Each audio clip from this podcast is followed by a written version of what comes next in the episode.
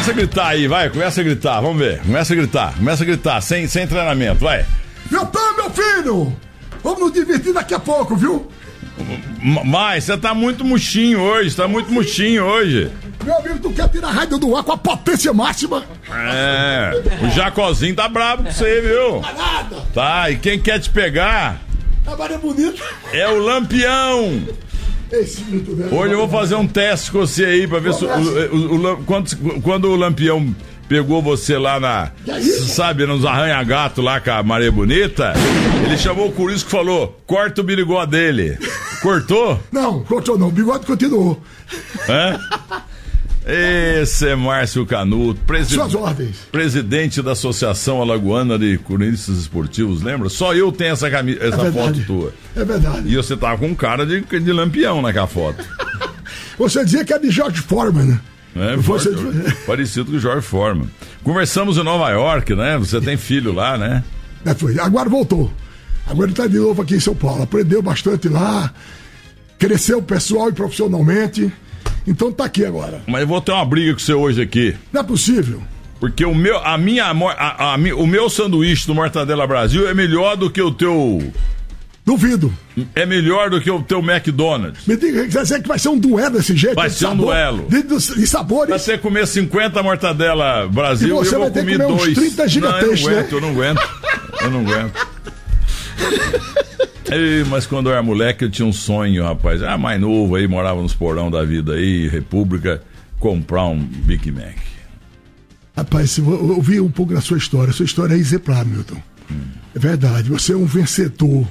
Você superou todos os obstáculos acreditando. Você foi um obstinado. E também um abençoado. Ah, Deus foi bom pra mim e continua sendo. É. Trazer o senhor aqui é uma honra. É um prazer imenso. Antes de mais nada, quero contar uma história. É, ali por 90 e qualquer coisa, tô lá na Record e já apresentava o Roleta Russa, o Debate Bola e o Terceiro Tempo, três grandes sucessos. Aí o Datena, nosso amigo aqui, gente, nossos camarins são lado a lado, o filho dele tá ganhando o título do sujeito mais educado do planeta. Você conhece o Joel Datena? Não. Não. Joel Conheço. Datena, o Jo- Joel da, o pai dele, a minha- a- pode ser prefeito de São Paulo, governador de São Paulo, mas o Joel Datena vai ser presidente do Brasil.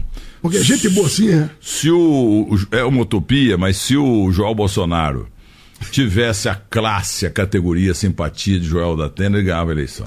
Que legal isso. Cara, você não acredita. O Datenão brinca. Nem parece que é meu filho. Se não fosse a minha cara, eu ia desconfiar. Entendeu? Mas a verdade é o seguinte: aí o Bispo Gonçalves me chamou e o Luciano Calegari, que fez a televisão, o SBT aí pro Silvio Santos. Ó, agora o negócio é o seguinte: você vai fazer programa de polícia também. Por que não? Porque o Datena saiu. Não sei se ele veio pra cá ou foi pra Rede TV.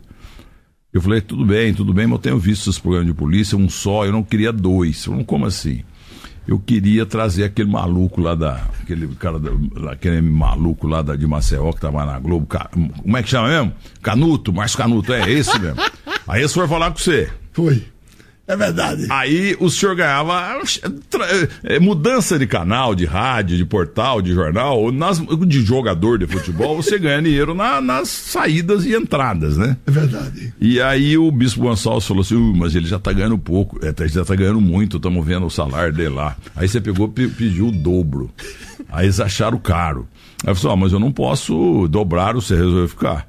Aí eu falei, ó, mas eu não queria ficar sozinho não. Peguei e indiquei Percival de Souza, porque eu era assessor de imprensa do Detran, e o Percival de Souza era do Jornal da Tarde, um grande jornal que não existe mais. Eu fiz parte do Jornal da Tarde. É, e aí ele foi ao Detran e a gente ficou muito amigo, ele foi várias vezes, porque ele era repórter do DSV e do Detran. Sobre, Mais do que isso, ele é um sobre- repórter premiado, né, Milton? e, e policial. E o e Detran era polícia também.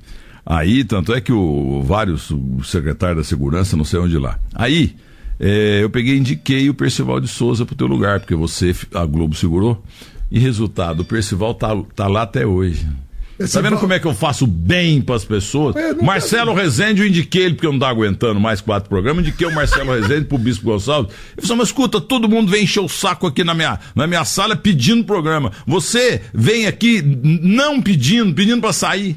Esse domingo espetacular deles aí também, o primeiro apresentador era eu, ia chamar Impacto, mas também eu trabalhava na rádio, lá no, na Paulista, não dava para chegar a tempo. Mas botaram o Celso Freitas, depois mais tarde o Paulo Henrique Amorim. São as mudanças do futebol, as mudanças do futebol são como as mudanças no rádio e na televisão, né, Canudo? Aliás, uma dúvida que eu tenho, um, como é que você dá conta de tudo isso? Não, hoje tá fácil. Porque eu vou contar uma história, inclusive, engraçada. Não sei nem se deveria.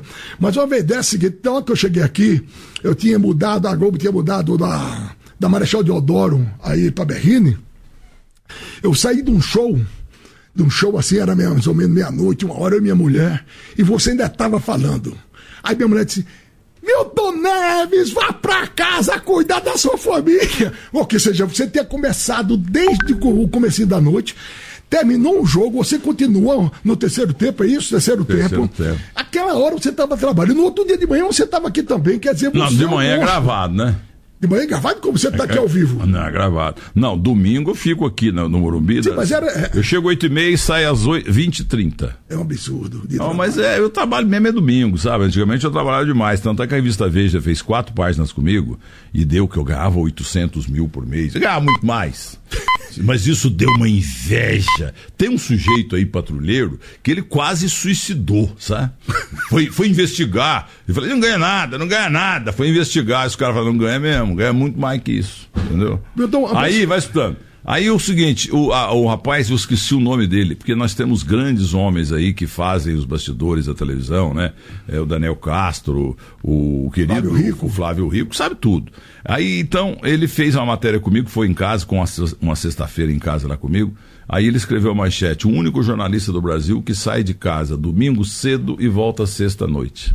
É possível. Porque eu dormia na Record. Você dormia também na, na Jovem Pan, não? Na Jovem Pan também. Você tem um quarto lá, não era isso? Não, não. O quarto eu tinha na Record. Lá eu dormia nas cadeiras, em cima de cadeiras. É mesmo. É. Ou seja, a pessoa só vê o, o, que o sujeito bebe não vê o estômago que o cara leva, né? Então, rapaz, mas só que Deus exagerou comigo, viu? Exagerou de um ponto que eu não, eu não gosto de contar, sabe? Porque eu, dou, eu mostro só o rabo de um bezerro ou outro lá, porque nós temos uns 4, 5 mil bezerros lá, o vaca e boi. Mas eu, eu mostro na internet só uns, um, uns rabinhos, sabe? Porque se mostrar o rebanho todo, o patrulheiro suicida. Entendeu? Então Deus me deu muita coisa. Eu tô ontem nesse em casa, até ontem nós fomos dando uma variada. Eu fui comer comida árabe. Você é turco, né? Não. Você não é árabe? Sou não, sou não. É, o Brasserie Vitória. Fazia muitos anos que eu não ia lá. Eu ia muito com o Luciano do Vale, que tinha do lado ali o Vale Sports Bar. E até a dona tá firme lá, ela ficou muito feliz em me ver. Nós fomos em nove lá da família. E, na verdade, sabe, eu, eu, conto isso aí porque lá pelos anos 70 eu comia o resto da comida dos delegados do Detran. Eu, eu, eu não tinha vale refeição e vale transporte. Eu vi seu livro, eu li seu livro sobre isso e fiquei impressionado com a sua obstinação e como, eu diria o seguinte, a gente é mais ou menos tipo centroavante vamos dizer, não diria com o Romário, mas eu diria assim que as coisas aconteceram e a gente chutou pro gol. Você foi tendo as oportunidades e foi aproveitando. A mesma coisa, a vida foi isso comigo. Ela é quase de forma acidental, as coisas foram acontecendo e eu fui me dedicando para tentar justificar e com isso me dediquei bastante e com isso deu tudo certo porque Deus nos abençoou e a gente luta por isso. Então a sua vida é de, feita de desafios, de chances que apareceram e que você soube. Agora que quando na área você chutou pro gol.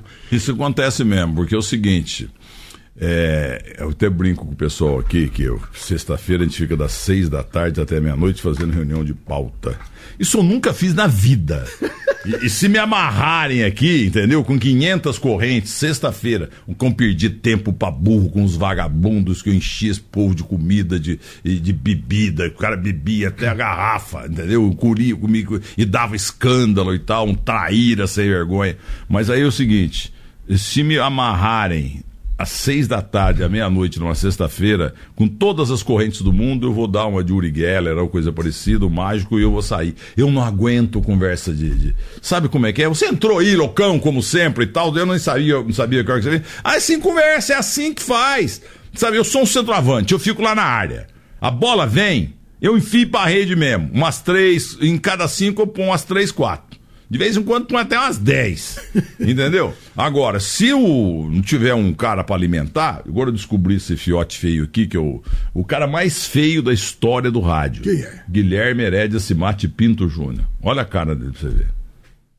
Você tem razão. Tá. Poxa, Canuto, até, até você, mas, ué. Mas é de uma competência absurda. Só que outro dia eu pedi para entrevistar o Oswaldo Teixeira Duarte, ele ficou uma semana, eu não consegui. Não, não tem problema, é que ele morreu.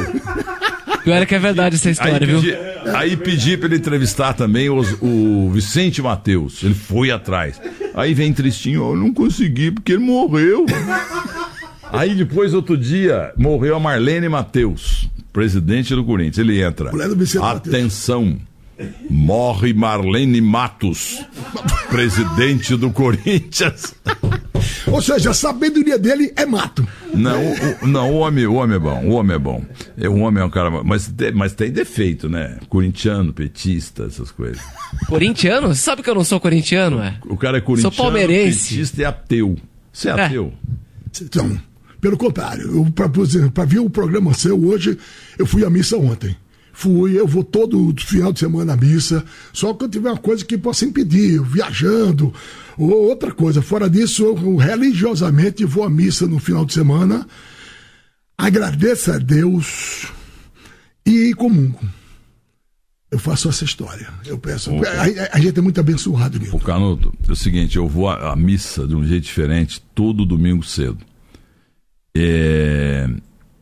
E por que que o Santos norteou na minha vida, me tornou santista e tal? Aliás, o, o Desanildo, onde é que eu vou à missa ali no pátio do estacionamento da Bandeirantes? Como é que é? Você fica dentro do carro, né, Milton? Fico dentro do carro, fazendo o quê? Rezando. Pela sua tia e pela sua mãe. Isso, Jesus e Deus. Porque eu, eu tinha 8, 9 anos, um pouco menos, um pouco mais. Eu tinha dois, eu tinha um primo chamado Humberto Fernandes Maciel, que foi prefeito de Monte Belo, onde meu pai está sepultado, no sul de Minas, e onde minha mãe nasceu, onde meu irmão mora. E a verdade é que eu não tinha nada a ver com futebol, era gordinho, não entendia nada de futebol. Meu negócio chegava do grupo, grupo, grupo escolar. Sabe, grupo, grupo meio, sabe, chegava no fim de tarde, eu ia lá pro fundo da horta para chupar jabuticaba. Porque a jabuticaba do pé é igual camisinha, entendeu? Eu vou explicar essa analogia absurda. É, é, é, é, jabuticaba boa é jabuticaba no pé. Jabuticaba de feira é igual camisinha. Resolve, mas não é a mesma coisa. Aí fui lá. Santos e Palmeiras decidiram no começo de 60 o Super Campeonato Paulista de Futebol. E eu cheguei do grupo e fiquei ouvindo ali. Ele, o Humberto Fernandes Maciel, meu primo, a mãe dele, irmã da minha mãe e um rapaz chamado Milton Vanes Almeida Lima, que mora hoje em Curitiba, é enólogo. E aí eles estavam ouvindo ali, eu ouvi uns cinco minutos ali, porque antigamente tinha uma salinha de rádio, né? Não tinha? Aí eu, eu, escutando aquilo ali e tal, era Geraldo José de Almeida, Rádio Record. Aí pá, pá, pá, pá, pá, e era Pelé, Geraldo Escuto, eh, Valdir Joaquim de Moraes, Valdemar Carabina, Pagão, Pelé, Dorval, não sei o quê, né? Aí eu vi uns dois minutos, não tava gostando daquilo. Lá chupar buscaba, pô. Fiquei lá uma meia hora chupando buscaba e voltei. Quando eu voltei, os dois estavam murchinhos na salinha lá do, do rádio, Rádio Gaiola. Aí eu falei, Humberto, o que, que foi? É, o Santos perdeu. E de quem que é o perdeu o Santos? É de quem que é o, o pagão? Pagão é do Santos ou é, ou é, do, ou é do, do Palmeiras? Pagão é do Santos. Então agora eu sou do Santos. Sabe por quê? Não. Porque o padre Frei Rafael Zevenhoven, na missa de domingo às oito, ele sempre falava para a juventude, para a molecada Moçambique, não pode morrer pagão. Quem morre pagão vai para o inferno. É. Eu tinha um pavor dessa palavra pagão e de morrer pagão.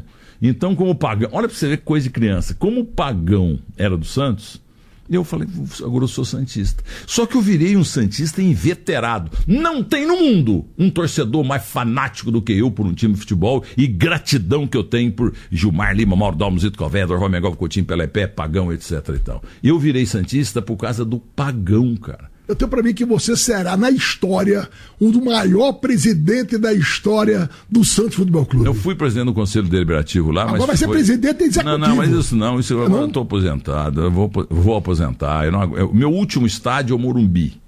Teve um monte de zunzuns dessas televisãozudas, tudo aí, entendeu? Mas o meu negócio é Morumbi. Até a família Saad entender que realmente eu devo continuar. Agora renovei o contrato até 2023. Entendeu? Agora eu tô tranquilo, que eu faço tro trocentos boletins de casa, né? Vem cá, Como é que você faz tanto boletim? Não, é porque eu tô em casa, os meninos Você liga, tocam. eu ligo para Rádio Trânsito, a Rádio Trânsito, tá você ali de É. pista livre. Eu ligo para Band FM, lá está você também. Em 20 minutos tudo pode mudar. Eu boto para Bandeirante, você tá também. Meu, meu Deus do céu, é você uma figura onipresente. Como é que você se Não, multiplica? eu fico lá assistindo filme velho, eu gosto muito do arte Não, não, você dá coisa de informação do, do momento. É, mano, eu fico na internet ali também, né? E aí, fico no ball lá, no wall o dia inteiro. Aí eu tô vendo os filmes, né? eu gosto de filme velho, sabe? Steve McQueen. Jango também. Gamba. Eu gosto de filme velho, viu? Meu Deus. Como é que chama aquele filme das, da- das crianças cantantes que o Ro- Rosano Brasi passou ontem? É, com a, a Julie Christie. Um filme espetacular, aquele dos anos 50. Entendeu? Ele próprio- Noviça Rebelde. Noviça Rebelde, dizer, a tecnologia que os caras têm hoje, eu tenho ido bastante em Nova York, aí nos encontramos lá. E coisa maravilhosa. Agora, esses caras dos anos 50, eles não tinham equipamento, eles não tinham. Isso eles fizeram cada filme, pô. E ontem também, eu tava meio sem sono, porque eu fico sem sono sábado pra domingo. Eu preciso dormir e não durmo. Aí eu peguei também o, o, o filme lá do. oh, meu Deus do céu. O Titanic, até porque o Titanic, que o Mauro Betti muito frescamente chama de Ti- Titanic, tá todo dele. Ai, eu vou assistir o Titanic, velho. Tá meio gozado esse rapaz, viu? Aí, é, eu vou dizer coisa pra você. O Titanic, ele fundou, ele afundou no dia que o Santos foi fundado. Olha que coincidência. Aí fiquei pensando, como é que os caras conseguiram fazer, isso com tecnologia mais atual, uma qualidade de filme desse jeito. Que Os beleza. efeitos, né? Os efeitos. Como é que os caras reproduziam Os cenas, é verdade. É. é verdade. Agora, você já foi cineasta, Canuto? Não.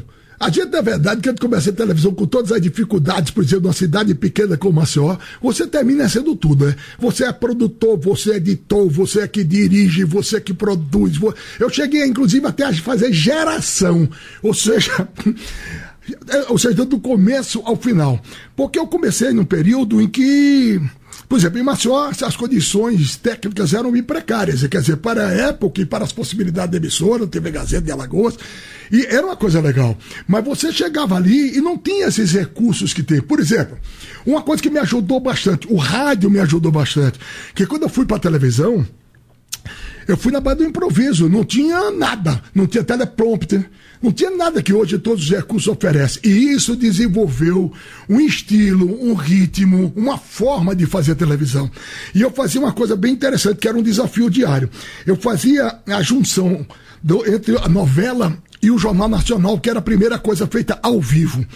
A novela chegava praticamente em cima da hora da exibição, então muitas vezes não dá para tirar o tempo da novela.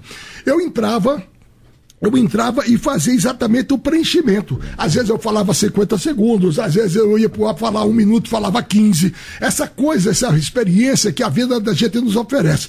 Comecei no jornal Natal, Natal da apuração da notícia, então eu comecei a apurar bem, eu comecei a, a ter noção de texto e fui para televisão já também com um pouco, um pouco não, um muito do improviso que o rádio me ofereceu. Então, assim, entre a novela e o Jornal Nacional, você chegava lá para falar o tempo que fosse. Às vezes eu quero dizer, vai falar 50 segundos, eu terminar falando 12 minutos. Ao quer dizer, eu falar hoje 6 minutos, com 50 segundos ele mandava encerrar. Aí você começa a desenvolver aquela técnica do começo, meio e fim de qualquer jeito. O cara dava o sinal, tinha 15 minutos para arredondar o assunto, independente do espaço que ele tivesse me oferecido, ou que houvesse para preencher isso, entre a novela e o Jornal Nacional. E isso foi assim, quer dizer, foi uma- um somatório do aprendizado da- da- do jornal com o da, do, do, do rádio e isso fez a junção da televisão. Eu, quando fui pro ar pela primeira vez, nunca ninguém me ensinou a pegar o microfone na televisão. E eu tive uma sorte muito grande, porque o fato de você ter, ter feito isso, começado em Maceió, ninguém te cobrava essa história. Você fazia, você se virava, você fazia seu estilo. Foi o que aconteceu. Tanto que Deus me abençoou de tal forma que quando eu fui chamado para fazer uma matéria, que era matéria sobre Brasil e Irlanda do Norte, que era em Maceió, era a reforma do estádio, também essa partida amistosa para a Copa do Mundo, que ocorreu. Eu tive que fazer. Era convocado, tive que fazer. Eu fiz essa matéria, essa matéria encerrou o Globo Esporte, e essa mesma matéria foi é produzida na íntegra no Jornal Nacional. Isso é muita sorte, porque eu não conheço nada semelhante de uma matéria terminar num jornal e ser reproduzida no outro a nível de Globo Esporte Nacional e em vista do Jornal Nacional. Isso foi um desencantar da coisa, a abertura de um espaço muito grande. Olha aqui, o Jacozinho revelou você, como o Pagão me revelou? Olha, o Jacozinho foi o grande tiro. Entendeu? Foi o, é, como dizia o Rogério de Assis, um canhão. Ah, mandei sapato Rafarelo pra ele. Mandou pra ele? Três pares. Porra, ele vai ter, hein? Deu uma entrevista domingo de manhã pra mim. E ele, como é que Ele é gente boa demais. Ele né? desceu como se tivesse ganho 5 quilos de ouro. o Jacozinho é uma figura extraordinária. Na verdade, antes do Jacozinho foi realmente o Marco. Antes tem uma coisa interessante, por exemplo, tinha várias matérias que eu fiz que certamente hoje seriam politicamente incorretas. Você, quando falou do Palmeiras, você falou até de Valdemar Carabina, que foi uma grande figura. Conheci Valdemar Carabina, nome, ele foi O nome dele era Valdemar Figueira, morreu em Salvador na casa de um dos filhos. Pois é. Valdemar Carabina era uma grande figura. Então tem uma coisa muito engraçada. Quando Valdemar Carabina foi contratado pelo CCA para ser o técnico, eu fiz uma matéria seguinte, assim, dizendo que na guerra do campeonato, o CCA tinha conquistado a principal arma. O técnico Valdemar, levantei uma carabina e deu um tiro em cima da cama, saiu aquela, aquela língua de fogo. Quer dizer, era um risco todo, mas eu tinha pedido a um cara especializado para só botar pólvora. Mas você imagina o risco que tinha de ter um pingo de chumbo. Ou, hoje ninguém deixaria nem apresentar a carabina, que seria politicamente incorreto. Imagine fazer isso. Outro cara que marcou bem até um pouco antes do Jacozinho foi o Kazu. Kazu era um jogador japonês. Está jogando até hoje com 50 e tantos anos. 52 anos. É o jogador profissional mais velho da história do futebol. De todo o planeta. E com fisicamente perfeito. O cara, não, o cara se cuidava. O cara era safado, mas se cuidava. Safado no sentido de ser engraçado, interessante. Porque o Cazu, ele saiu daqui do interior, daqui de São Paulo. Ele foi para Maceió, pai trocinado. Primeiro... Se não me engano, saiu de Jaú. Isso, jogou no Quendiaú. Aí tem japonês demais, foi para lá, depois veio pro Santos. Foi, depois pro Santos. Quer dizer, porque foi engraçado que ele chegou lá. Ele, o que ele ganhava no CRB, que já era um bom salário para lá, mas ele não pagava um terço da despesa que ele dava, porque ele morava no hotel de primeira. Ele foi um caso seguinte: o pai dele era milionário japonês, resolveu investir no sonho do filho de ser jogador profissional. Então mandou pro CRB, ele tinha um Jeep da moda, aquele tipo bugre, incrementado. Ele ficava num hotel maravilhoso e era uma figura muito interessante, muito divertida. Então fez uma matéria com ele que levei ele pra praia e o japonês encantado com a beleza das praias de Maceió, que aliás eu acho um dos litorais mais bonitos do mundo. Minha terra é muito é, beneficiada por esse fato de a natureza foi favorável a ela. Foi. Então eu, eu levei para a praia, ele louco por aquelas mulheres de biquíni. E vamos dizer assim, pela bunda das meninas, eu fiz uma matéria em torno disso, ele com binóculo. É, porque lá no Japão são nádegas tabuantes.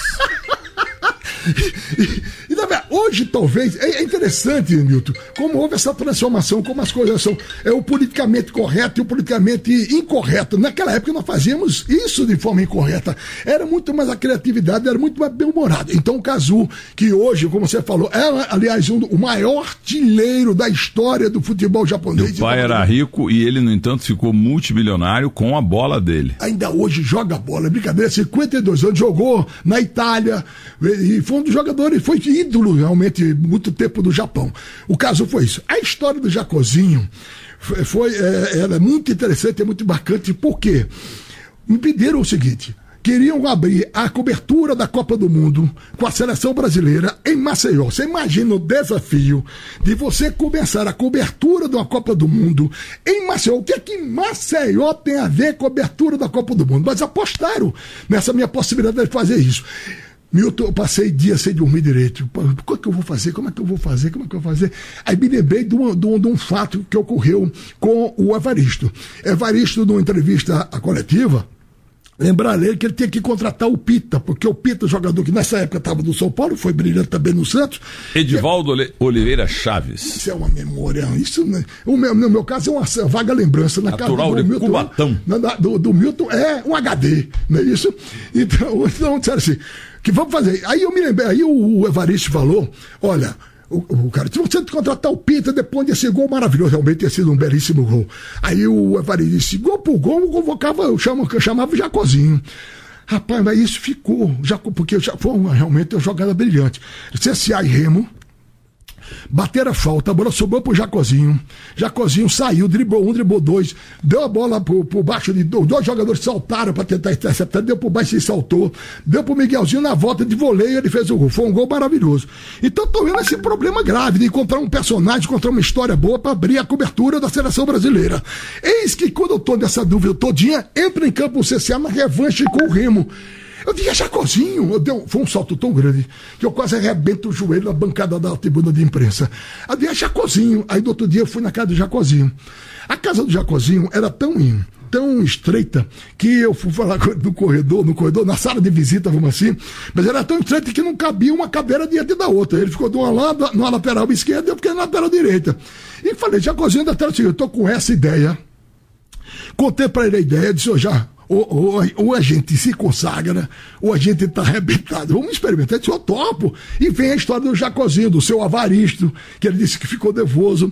E vem uma saga de uma coisa atrás da outra, com as coisas. O pessoal começou a querer matar de Jacozinho uma, duas vezes por semana, e Jacozinho era realmente um terreno fértil, uma figura interessantíssima, um belo jogador de futebol. O, o não diria azar. O, o fato é que o Jacozinho só foi descoberto mesmo com isso aos 29 anos Ele já jogava desde garoto, jogava muito bem. Onde ele jogou, é o problema que ele não dava, ele não tinha noção, ele era um garrincha contemporâneo. As pessoas deveriam se divertir, jogar bola, tomar umas cachaçinhas, dar, dar um, um, giro onde não devia, por aí, papapá. Mas o Jacozinho jogava muita bola, e jogava pelos dois lados, pela direita, pela esquerda, ele chutava bem com os dois pés, um de cada vez para não cair, tá entendendo? Mas aí, isso virou a história do Jacozinho.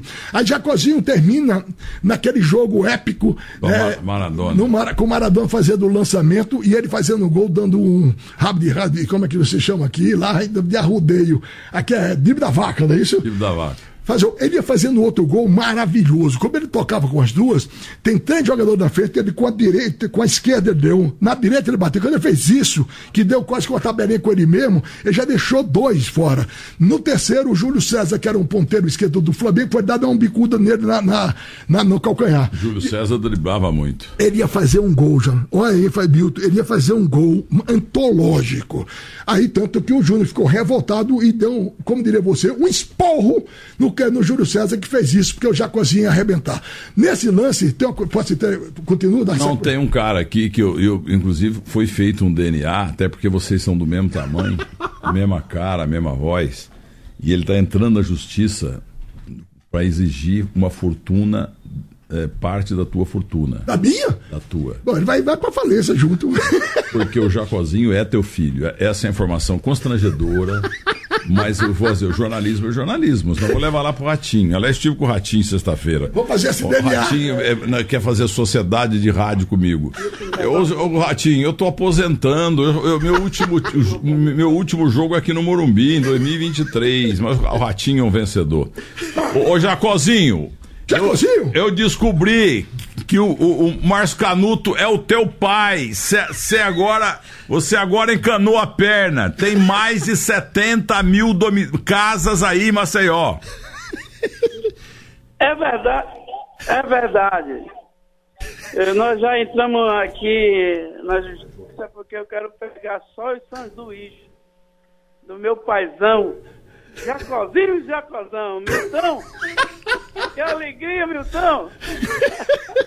Márcio, meu irmão, por que você vem aqui me dar um abraço, meu velho? Jacozinho, você é uma figura extra, extraordinária. Eu sou extra e ordinário, você é extraordinário.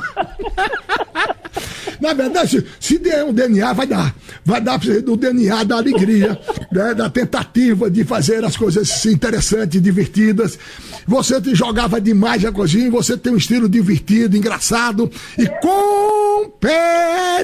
Isso é que é importante. Você, como disse o próprio Júnior, você não era uma piada, você era uma lenda, uma lenda viva. Eu vou lembrar, inclusive, aquela história. Nesse jogo de Maradona, quando eu olhei, O Jacozinho balançava a perna freneticamente. Eu digo, meu Deus do céu, será que o Jacozinho tá nervoso? Vai ser uma loucura. Como é isso? Aí ele ia e arrebenta. Eu disse, Jacozinho, eu fiquei com medo. Ele disse, não, eu estava ali nervoso com medo que não me botassem pra jogar. Quer dizer, senso de responsabilidade, zero. O Maradona ficou um pouco ciumado com o sucesso do Jacozinho, né? o Zico foi que ficou. O Zico ficou, rapaz. O Zico ficou dois anos brigado com a televisão. por Mas quem que inventou o Jacozinho nesse jogo? Maradona, Zico. Jacozinho. Jacozinho. Vou explicar você. Cê- Jacozinho, conta a história de que você estava em, em Belo Horizonte, jogou, recebeu o cartão amarelo, foi pro estádio. Conta essa história. Pra... Você é o grande personagem. Conta como é que você terminou lá, inclusive jogando baralho, enganando os caras com 10 minutos de, de jogo, viga? Conta, filho de Deus. Nós fomos jogar contra o Atlético e chegou um empresário lá e falou se eu queria participar da festa de Zico. Aí eu falei, como é que eu não quero ir, pelo amor de Deus, uma festa de Zico com grandes ídolos do Brasil inteiro, fora do país, com Maradona. Eu digo, pra mim é um sonho. Agora, como é que eu vou, meu amigo? Eu vou de jumento, eu vou de quê? Aí ele falou, disse, não, isso aí não se incomoda, você vai ter que arrumar passagem, vai ter que arrumar o dinheiro da, da hospedagem. Eu digo, agora você me pegou, meu amigo. Agora, agora você me pegou. Mas a diretoria do CSA preparou tudo. Fidelis, aquele treinador eh, que foi do Vasco, era nosso treinador, disse, já conheceu o jogo da sua vida. E não sei como eu cheguei lá. Cheguei no Rio, fui logo para o Maracanã, fui ser entrevistado lá para a emissora e lá fiquei como comentarista. E foi uma passagem muito bonita que foi na hora que veio na minha cabeça. Bangu e Vasco. O, o- o Maracanã lotado, lotado de torcedor do Vasco. E eu sou flamenguista, né? Aí a- a- o, pessoal me perguntou, já quase você torce por qual time aqui? Aí eu olhei para um lado, olhei para o outro. Eu sou vascaíno desde criança. Aí a torcida veio para debaixo ali da, da gabine da, e começou a gritar, Jacozinho, Jacozinho. E aí, meu irmão, foi quando eu senti que Deus tinha preparado tudo para mim. E qu- quatro da manhã me chega você, mano. Quase derrubando a porta lá do hotel. Tá bom, vou contar a história dessa viagem, Jacozinho. Mas o Jaco... Conta aí, Márcio. Conta aí, Márcio. Não, detalhe é o seguinte: o Jacozinho foi chamado pelo Watch. Foi o Watch Rodrigues que chamou você para comentar com ele, não foi, Jacó? Foi, foi. E que esse também foi, foi um grande responsável pela história. Aí o Jacozinho faz, todo mundo deixou de prestar atenção ao jogo para prestar atenção ao Jacozinho. Isso eram as nove e meia, dez horas, quando ligam do, do Rio, mas quando o, o Maracanã todo só olha para Jacozinho. Jacozinho pode estar no jogo de amanhã, vem embora, pega o primeiro voo, eu disse, mas como é a passagem? Olha, naquela época era Telex, aquela história todinha. Então você se vira. Aí eu liguei pro gerente da Transbrasil naquela época, eu digo, rapaz, Baracho, você tem que resolver esse problema. O pessoal que cantejou do Rio logo cedo. E eu não, eu- a passagem? Eu disse, não tem a passagem. Ele disse, rapaz, você vai viajar assim? Como é que eu vou fazer? Ah, bom, vou fazer o seguinte, eu vou lá, pra porta do avião, ele era o gerente da Transbrasil, me botou para ele disse: você vai e manda que chega lá, manda a autorização da passagem. Eu acho que sou das poucas pessoas que viajaram sem passagem. Aí eu chego lá e encontro o Jacozinho, vou direto pro, pro hotel que tava o Jacozinho, e aí começa a história do Jacozinho. Jacozinho, você não foi pro restaurante e foi aplaudido, foi Jacozinho? O Watch levou você com o Jorge Lau, foi isso? Foi isso, foi isso. Nós fomos lá e na chegada, plataforma, um negócio desse o nome. É, e fomos entrando e só viu o pessoal, um olhar pro outro, é Jacozinho, o outro, é não, é Jacozinho, é não é, é não é, é gelado. Ah, gente, é Jacozinho sim, e eu sou presidente do Flamengo. ah, Conversamos Maria ali, olha, fora de Ô, ô, Jacozinho, qual é que foi o jornalista esportivo aí de Maceió que batizou você de Jacozinho? Porque você chama Jacó e você é pequenininho.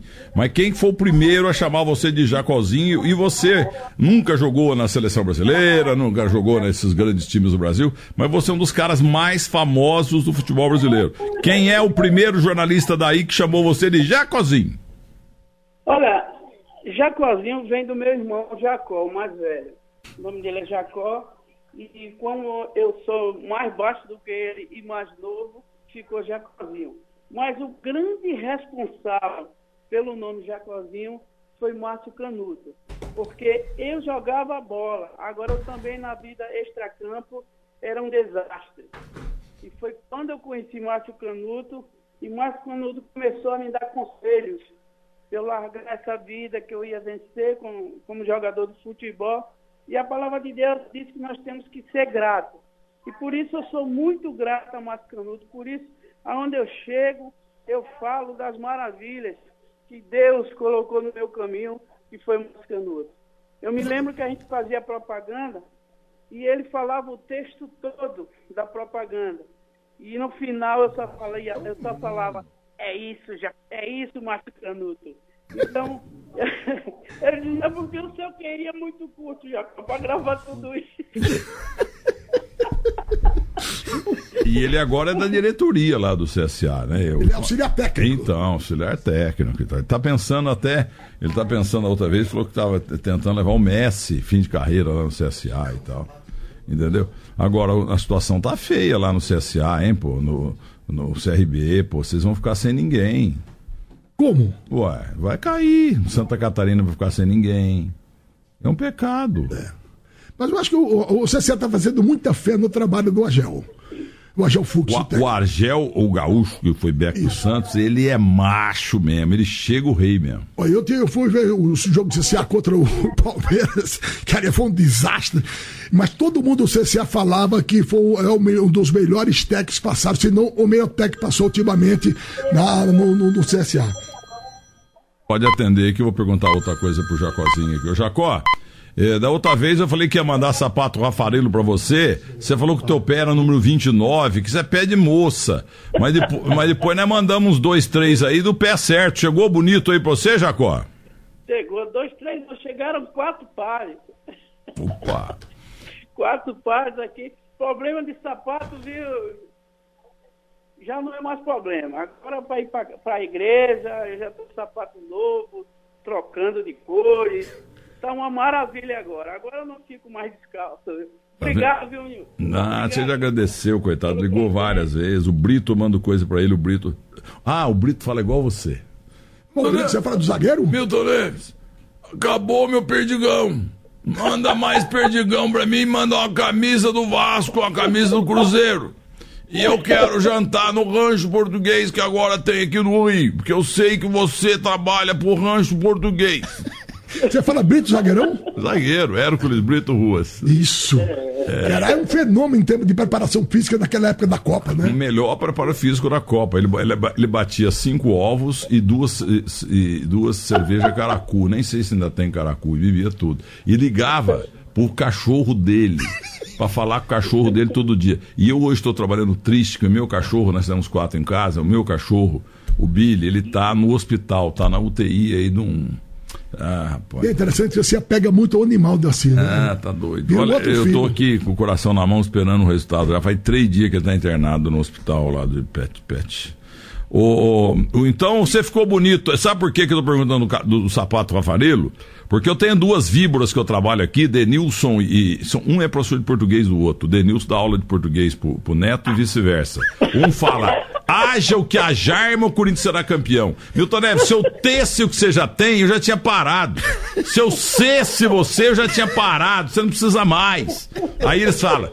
Falou que mandou sapato pro Jacozinho, mandou nada, ele manda nada, ele, ele, a fábrica até dá, mas ele guarda pra ele e tal. Foi os, os sapatos foram mesmo, quatro pares pra você e eu não foram.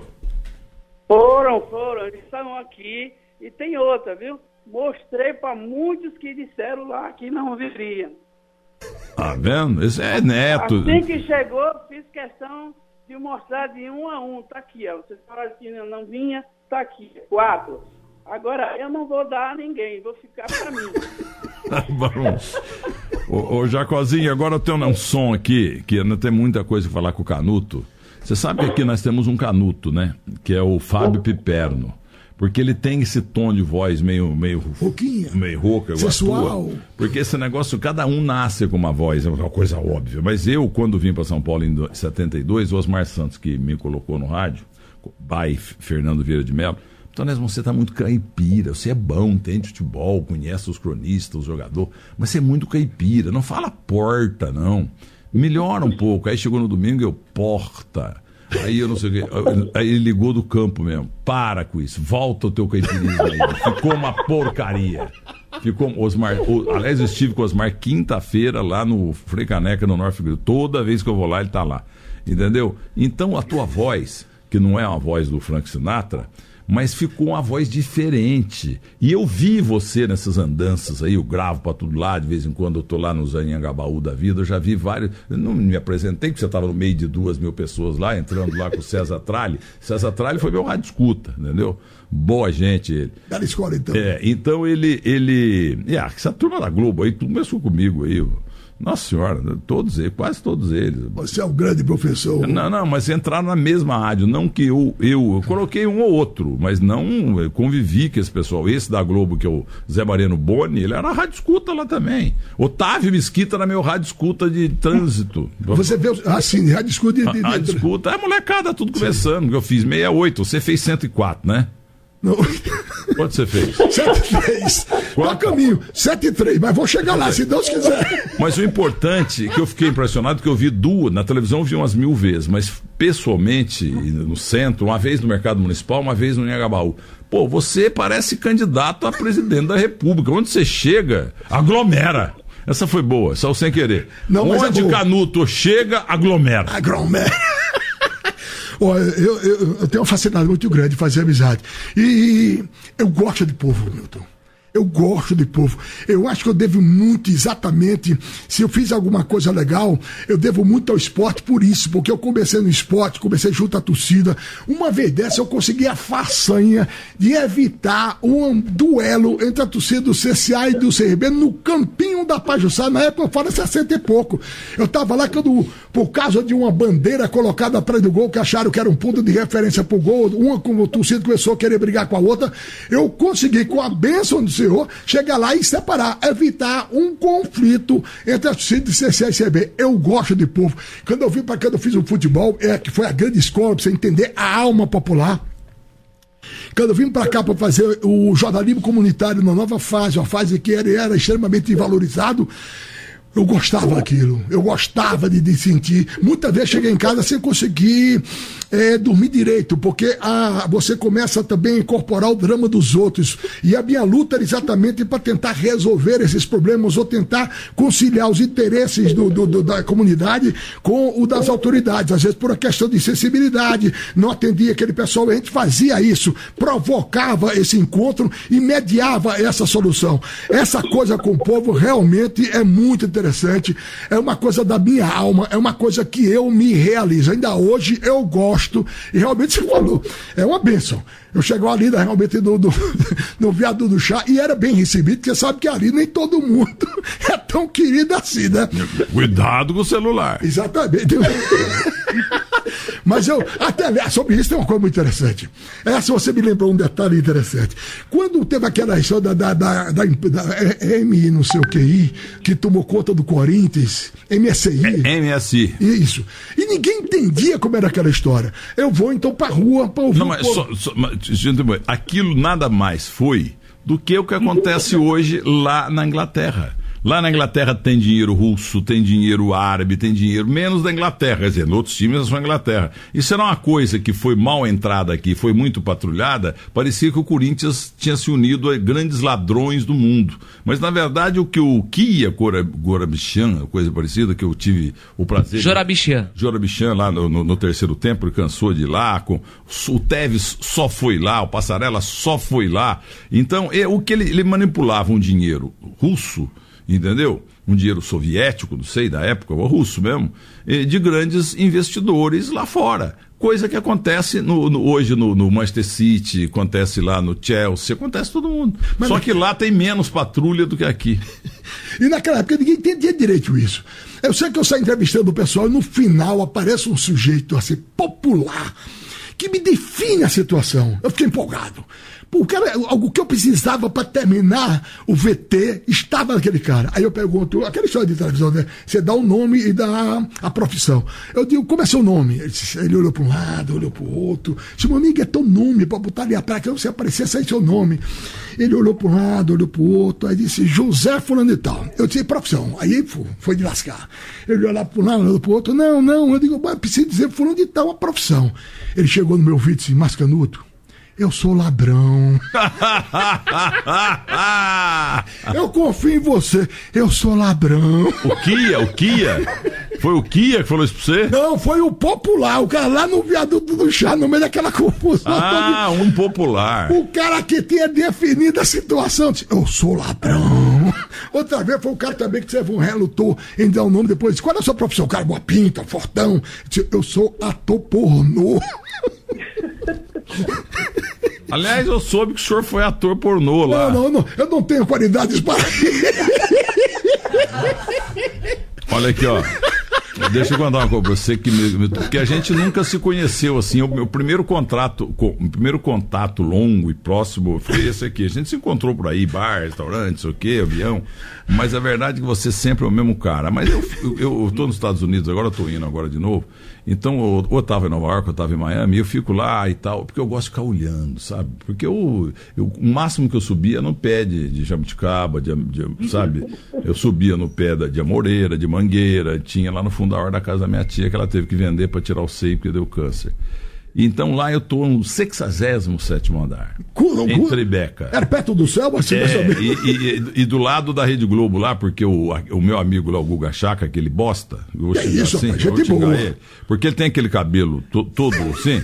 E ele tampa. Só isso. Ele tampa a ala norte do meu apartamento. Ele é o quê? Como? É, ele fica ali, no, porque tem a, a, o estúdio dos caras é Nova York. Sim. E é bem a, na frente do, do meu prédio lá, o, o, entendeu? Four Seasons Private Residence. São 40 andares de, de, de hotel e 60 e tantos andares de. de até o nosso amigo que nadava pra burro lá, o, como é que chama? O Michael Phelps. Entendeu? Mais umas Selena Gomes, não sei o quê. Tem lá. Ah, tá Eles, bem acompanhado, é, é, bem ali, é do lado do Wall Street também. Mas eu tô também lá em o, o, a Upper East Side, onde a gente fica mais, quer dizer, lá no extremo leste e que fica lá na, na Queensboro Bridge e tal. Depois você vai lá para outros bairros da, depois do, do Rio Red, se não me engano. E aí eu tô lá coçando o saco, nevando para burro e tal, e tomando vinho. E aí eu pego, eu gosto de pegar uma listinha de pessoas que eu gosto e fico para desejar feliz ano novo, Natal e tal.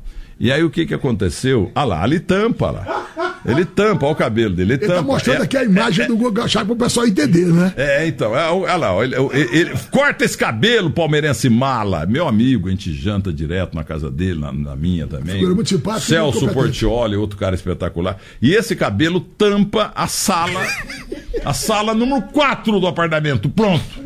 Entendeu? É um saco dele. Agora é o seguinte, aí eu tô lá um dia e eu peguei, eu vi aquele telefone e falei, pô, mas tá o Canuto, eu não sei porque eu tava com o teu telefone. Aí liguei lá de Nova York pra você, e você atendeu, e você, o quê? Você tá ligando pra mim aqui dos Estados Unidos? pro Natal, pro Ano Novo, pô, você é um cara legal. Pô, cara, você é um cara experiente, uma simples ligação. Quer dizer, nós nunca tivemos contato nenhum, né? É, só aquele, por intermédio de diretores lá da Record, que eu sugeri que contratasse você para fazer o Cidade Alerta comigo. E você ficou feito uma criança. Como é que você lembra de mim? Você é um bom cara. Pô, você não lembra disso? Aí você falou, meu filho mora aí, o dia que eu estiver aí, nós vamos nos encontrar. E dali uns dois anos a gente encontrou mesmo, em Times Square.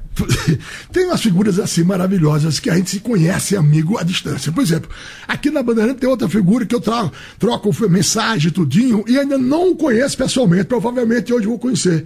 O Rogério Assis, o Canhão. O canhão. O, canhão. o pescoço dele é tamanho de um ganso. É mesmo aí. É. é. por isso que ele tem uma visão antecipada e panorâmica do jogo. É isso. Agora, eu te, vou te dar uma dica. Você tem umas pessoas que você tem que evitar. Quem? Mauro Betti. O Mauro Beto tem uma figura boa. Não, tem, tem passado é. bom com a família Ele toda. é um penetra. Outro dia ele foi lá na Vila Belmiro, foi tirar fotografia lá com, com o Pepe, com o Pelé. Com... Não, ele é contra o Santos. Ele é inimigo público do Santos. Você vai lá puxar o saco lá na Vila. Tô processando. Sergei Cobra Bex processando o Mauro Betti. E outra que ele tá fazendo campanha no Comunix com a ajuda do Trump. É, ou seja, é, como é, é turbinado, é. É turbinado. Eu, eu, inclusive, já falei com o Scadarelli lá que tem que tirar o Mauro Beto dessa história. E você participa com ele, compete com ele nessa Estou competindo na, na, com ele, mas ele tem essa máfia que elegeu o Trump lá da Rússia. Isso não pode. Vamos acionar as forças nordestinas a seu favor, Milton. Tá, agora o Jacozinho é o seguinte: quero um som Olha, aqui. o próprio Jacozinho tá esperando o telefone. Diego. Vou mandar mais sapato pra você, viu, Jacozinho? Teu pé encolheu?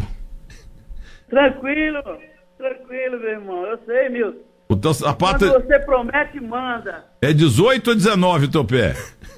Não, não. 37. 37, deu uma crescida. Criança. Jacozinho Olha lá, tá cansando de tudo. Ah lá, olha o sapato. Tira, tira, tira da tampa aqui, tira. Mas eu, isso eu vou dar pra você. Oxê, e cabe? Ah, ah, tá, tá vazio. Tá vazio. Não, não, eu, pe- não, não, eu peguei a caixa pra trazer umas coisas aqui pra que eu tá tudo na televisão. Mas na saída eu te dou lá Me do diga uma coisa, não, não, não O precisa. teu é 44? Meu é 48, 47, Ah, mas 48. 48 não existe. Vaca é tampa. 47, é, é 47 bico largo É. e 48 se for um bico mais fino. Vamos ouvir um som aqui, não sei se é do, do, do Canuto ou se é do Jacozinho de Alagoas. Vamos Os dois. A torcida do CCA está animada, olhando para o céu, esperando uma graça. Esta graça é Jacozinho, um atacante que marcou época no clube pelos seus dribles rápidos e engraçados, misturando habilidade com velocidade. Dribles desmoralizantes que provocaram reações violentas dos zagueiros. Jacozinho também é capaz de fazer gols bonitos, de muita categoria, todos comemorados de forma alegre e descontraída. Apesar disso tudo, o momento mais feliz de sua carreira não foi em Maceió, foi no Maracanã, na volta de Zico ao Flamengo. Passe de Maradona, Jacozinho aproveitou, deu um drible fantástico no goleiro, golaço! Tão bonito que a torcida do Flamengo vibrou num gol contra o seu próprio time. Jacozinho entusiasmou-se e sonhou um dia que poderia chegar à seleção brasileira, que foi ao México. Na realidade, ele foi para Recife, dirigindo seu futebol e seu velho carro para o Santa Cruz. Lá em Recife, apesar de titular e campeão pernambucano, Jacozinho não teve a mesma sorte. Um ano e meio depois, ele volta ao CSA, emprestado pelo time do Santa Só que dessa vez, ele não vem no seu velho Fusca, apelidado de maestro, porque era um concerto em cada esquina. Jacozinho volta hoje, imaginem vocês, em avião especialmente fretado. Uma multidão estava no aeroporto para saudar seu ídolo. Jacozinho já desceu do avião com a camisa do CSA para aumentar a vibração da torcida. A torcida fez a festa. E você, o que, que vai fazer dessa torcida? Eu tenho que retribuir com essa torcida fazendo gols e dando um campeonato que vai ser muito importante para todos nós. Gritos, bandeiras, emoções. Jacozinho está definitivamente na boca do povo. Jacozinho é o Maradona do Nordeste e a grande alegria do Brasil! Diante do entusiasmo e gritos da torcida, Jacozinho foi cumprimentar o povo. Quase que os torcedores derrubam a grade de proteção. Depois, ele foi carregado nos ombros, transformando o aeroporto em um grande salão de festas. Jacozinho foi colocado em jipe aberto e comandou o desfile de ônibus, caminhões e muitos automóveis. O CSA queria mostrar a toda a cidade a sua alegria por ter Jacozinho de volta. Alegria na rua, expectativa do Utange, o estádio do CSA. Jacozinho lá foi arrancado do jipe pela multidão e a festa chegou ao seu ponto culminante. Jacozinho de volta ao CSA, como é que você se sente? Estou voltando para minha casa, para o meu povão e aqui eu sou rei.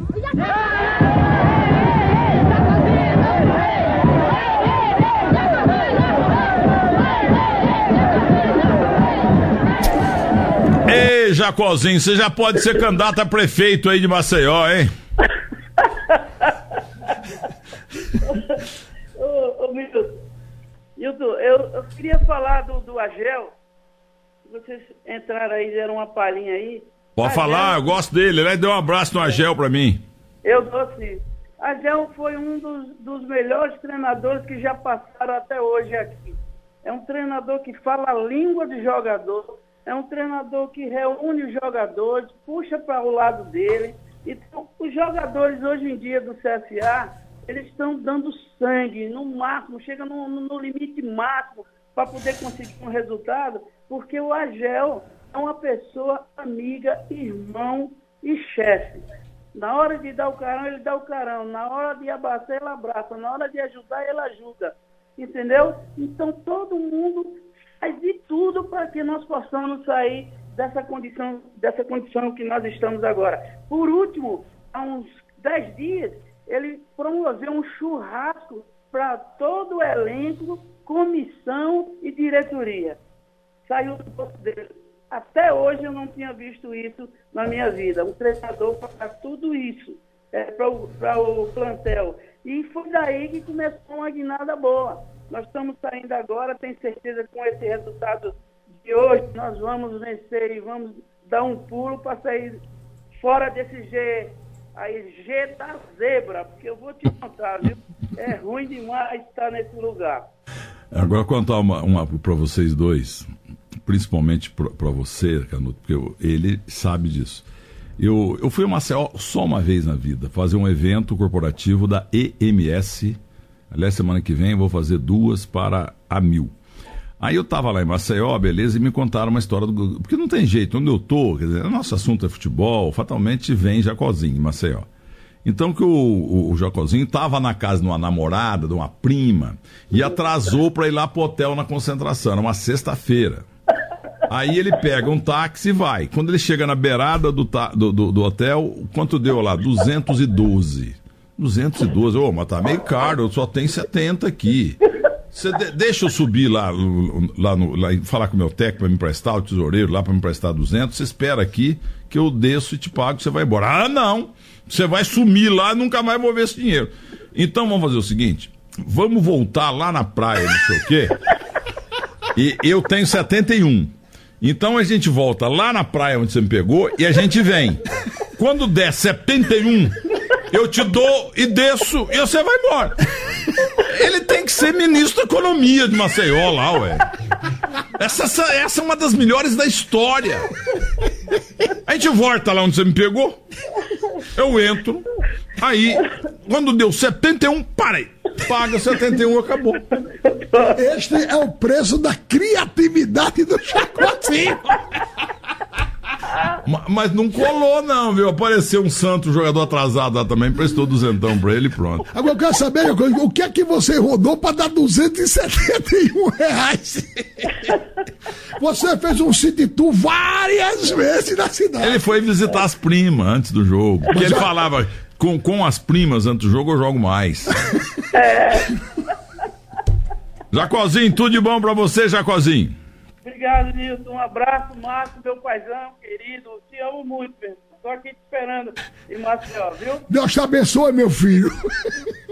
Escuta, eu já falei do teu filho que morava e mora agora de novo em Nova York, é isso? Não, ele, tá, ele voltou agora, tá aqui voltou. em São Paulo. É. O que que ele faz? Ele faz, tá no mercado publicitário, ele é produtor executivo da Três. Não fala em publicidade comigo que eu não gosto disso. O jornalista não pode fazer propaganda. Mas... Invejosos! Sofram ordinários! O negócio é o seguinte: vamos falar do teu lado sexual. É? O, meu? o senhor, quando era infanto juvenil. o senhor, quando era infanto juvenil da tropa do Lampião. Vocês se vagavam lá pelo agreste, lá da, da, da Maceió, Lagoas, etc e tal.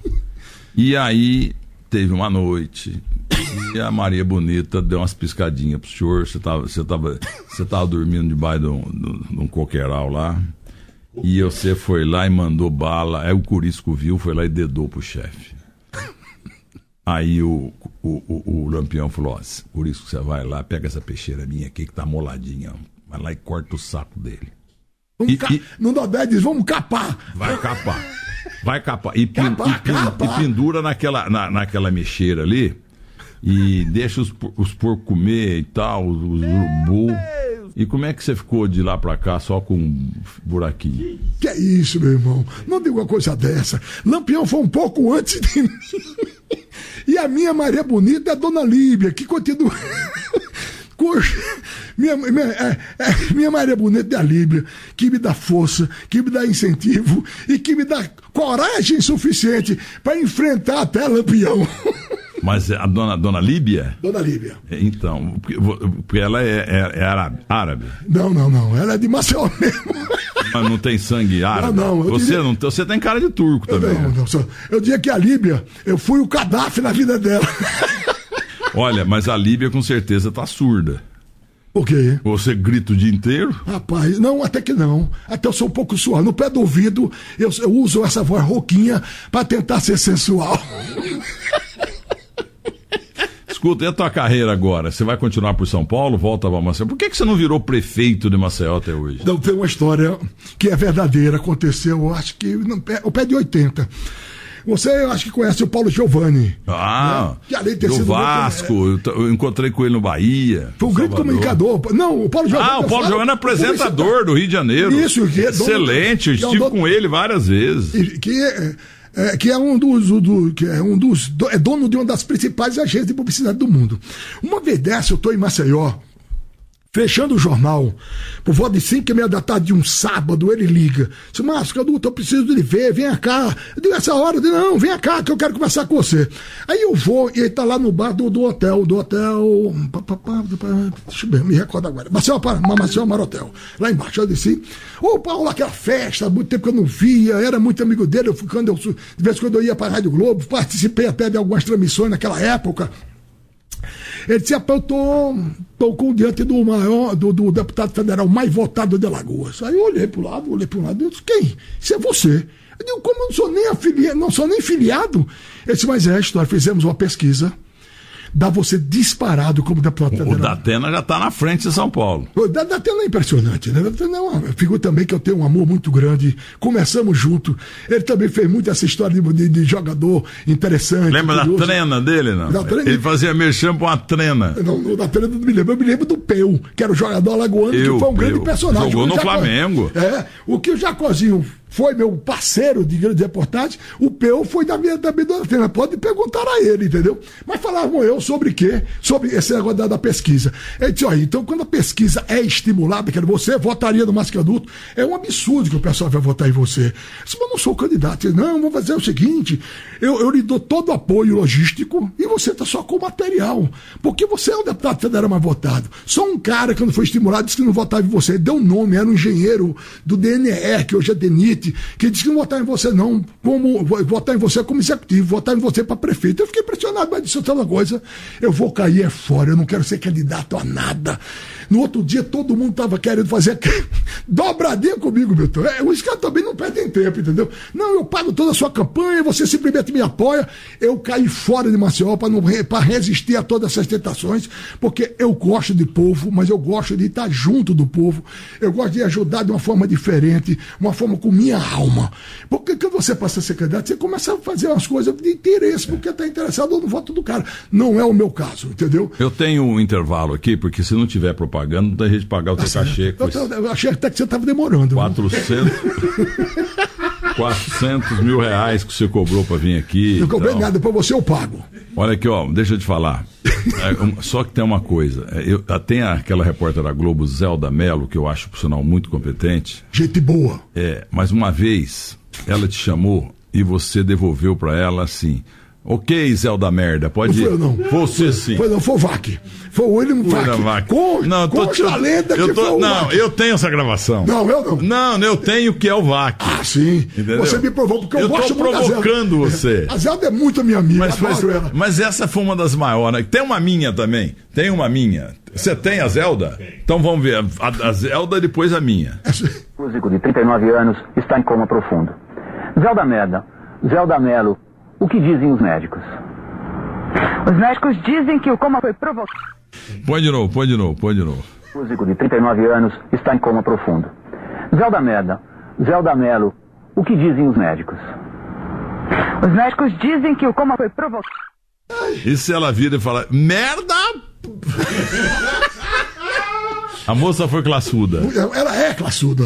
Zeldinha é gente Eu, eu, finíssima. não, eu não conheço a moça, mas Adoro ela e adoro o marido dela, o Fernando Gueiros, que é uma figura também E, muito não, e importante. o William Vac, importante. e- o William Vac também, eu vi uma vez na vida, numa mesa redonda do Roberto Avalone, nos anos 70, não sei quanto, lá na Gazeta, o Avalone trouxe uns moleques da Alemanha lá, que era um patrocinador dele, entendeu? É uma máquina de não sei o que aí, que, que trouxeram pro Brasil, vieram os jogadores atuar no Brasil, e a molecada ficou na bancada, eu, Mário Marinho, e o, e o, e o Roberto Avalone, o William Vac, a primeira e única vez que eu vi esse rapaz, grande jornalista, e ele que conduziu toda a entrevista em alemão. Foi uma coisa realmente muito bonita. Agora, você não mais pensa... preparado que eu conheço. Agora, o William Vac, o William Vac, ele errou aí, Zé da merda. Mas olha eu. Agora, o, o ouvinte Sérgio pega no meu pau aqui. No, no meu... Pega no meu pé, pô. Desculpem. Pera, essa escapou aqui, ó. Não. Essa foi a maior não- do ano, meu querido. Um, ouvi- um ouvinte chamado Sérgio tá pegando no meu pé. Ô, meu, de onde é que veio? De onde surgiu esse pau na história, no meio da história? Acontece, né? Quem, é, quem tá na chuva é pra se queimar, né? Como diz o Vicente Matheus. De- deixa eu dar um intervalo aqui. Ô, ô, ô, Milton Neves, dá uma faladinha aí pra mim da Village e da Cepam, pra mim, por favor. E depois nós temos mais uma, no complemento, nós temos uma homenagem ao nosso querido Canuto. Teu nome é só esses dois, não? Meu nome é Luiz Márcio Acioli Canuto.